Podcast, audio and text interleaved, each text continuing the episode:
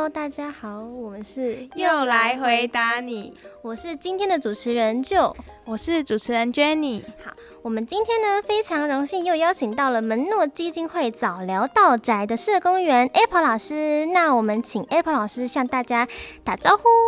嗨，我是 Apple 老师，大家好。那我们就进入我们今天的主题。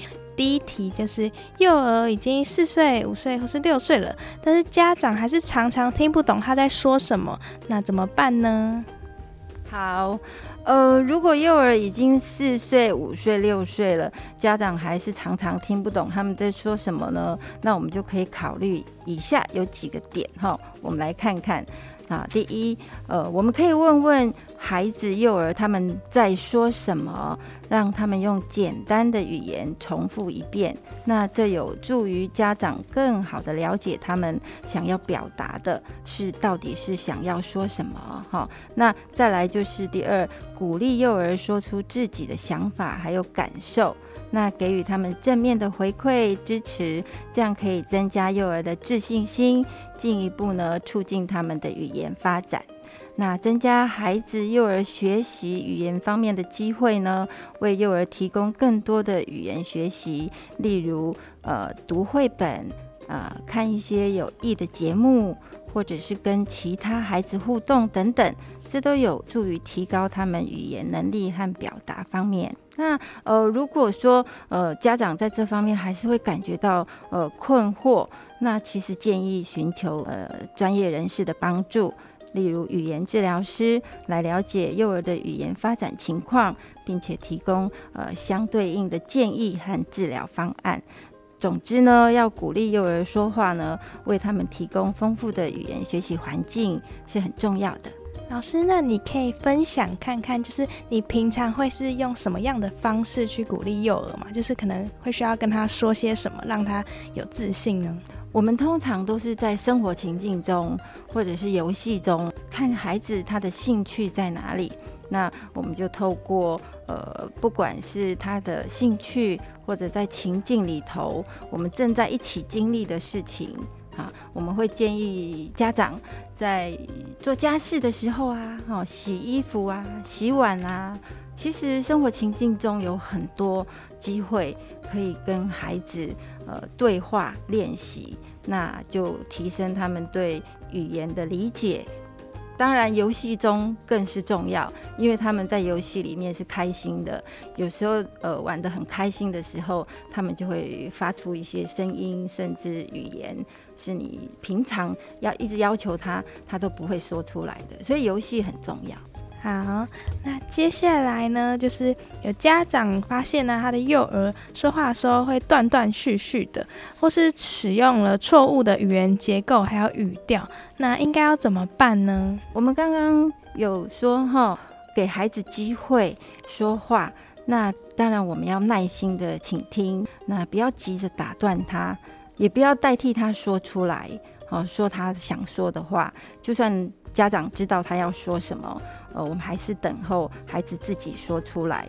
在跟孩子说话的过程，我们大人尽量使用正确的语句，让孩子呢在互动过程里面学会正确的语言表达方式。我们避免太过严厉的指正，或者是指责他说，呃，批评他表表达的不不够好，嘿，这样容易让孩子感到自卑。那再来就是给孩子正向的回馈鼓励，让他们在表达里面感到自己呃是很棒的，是有自信的。如果呢在幼儿的表达我们都做到了这一些，但是呃仍然存在这些问题的话，我还是建议就是寻求专业人士的治疗。对，所以家长要耐心，用理解的态度去倾听，然后支持自己的孩子。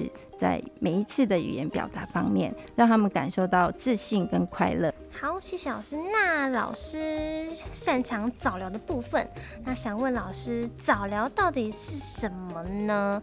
然后早疗是否能够帮助语言迟缓的幼儿矫正为正常发展呢？老师的专业哈是在儿童早疗的部分，那也称为早期疗愈，是指的就是在呃六岁以前。呃发现儿童有发展迟缓的倾向呢，就给予适当的治疗，那来介入孩子的成长过程。帮助发育发展比较慢的孩子呢，迎头赶上。早疗的目标呢，在于发展的关键时期就提供必要的支持，还有指导，那帮助孩子儿童克服发展的障碍，提高他们的生活品质。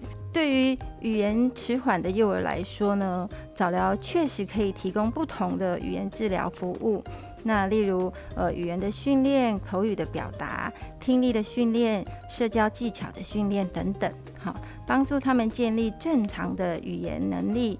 早期介入的好处呢，就在于，呃，孩子的大脑仍处在可塑的状态，那纠正呢发展障碍，是有可能提高幼儿的语言能力到正常的水平的。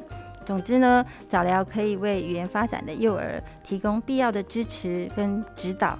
帮助他们建立正常的语言能力。那治疗效果取决于儿童的具体状况跟治疗的方法，因此早期的诊断跟治疗非常重要。如果呃孩子有语言发展的问题，我们就及早寻求专业的意见。我们好奇的是，老师在从事教育又有一段时间了，那想要问老师。印象有没有最深刻的个案？然后想要听老师的分享。好，嗯，老师的印象深刻的呢，都是孩子的学习突然有一天他发展出来，你曾经教过他的一些课程内容，特别是年龄越小的孩子。他们所表现的会让你很惊奇、很惊喜，这样，嗯，比如说我们曾经在呃比较偏乡南区那里接触过一个小男生，呃，当时我们在服务他的时候，他还不到两岁，那常常我们只要一到社区里头，他就很开心的来跟我们玩，我们会玩音乐啊，呃，绘本啊，操作啊，美劳啊，对。那我们服务了至少半年的时间，那有一天我们就发现他突然讲了一句“老师”，嘿，然后我觉得这个时刻是我们呃老师最感动的，嘿，你说印象很深刻的就是。当你跟这个孩子呃已经相处了一段时间，他都不说话，那常常用肢体表达的时候，呃，经过了一段时间，你突然发现他在游戏中，然后在情境中，他就讲出了那个字，呃，老师觉得很开心、很感动，也印象都很深刻的。还有想问的是，要怎么能够接触到你们这一些早疗师呢？是要到医院呢，还是要到什么某些特定的场合？如果说哈，呃，孩子本身有发展迟缓的问题的话，他有可能在入学前，呃，被通报，好，可能透过预防注射的时候，透过一些社区据点的工作人员的发现，也可能入学之后，学校的老师通报。只要被通报过的呃个案，我们都可以去呃连接到我们的服务，进到他的家里头去。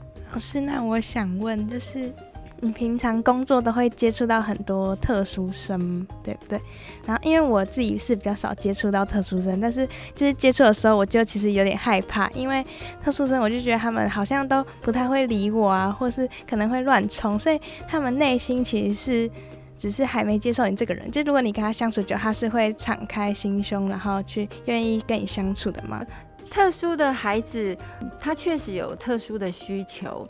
那再来，他在呃表达方面是跟我们不一样，跟一般的孩子不一样。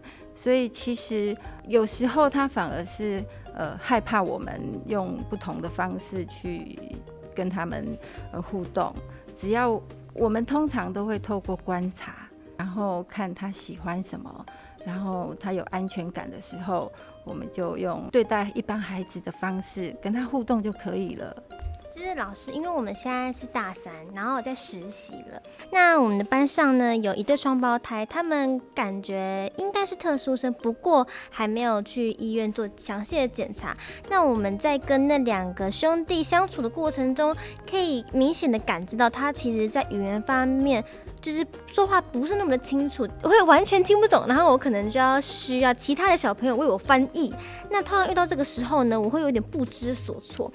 因为我听不懂，所以可能就要请他再重复一次。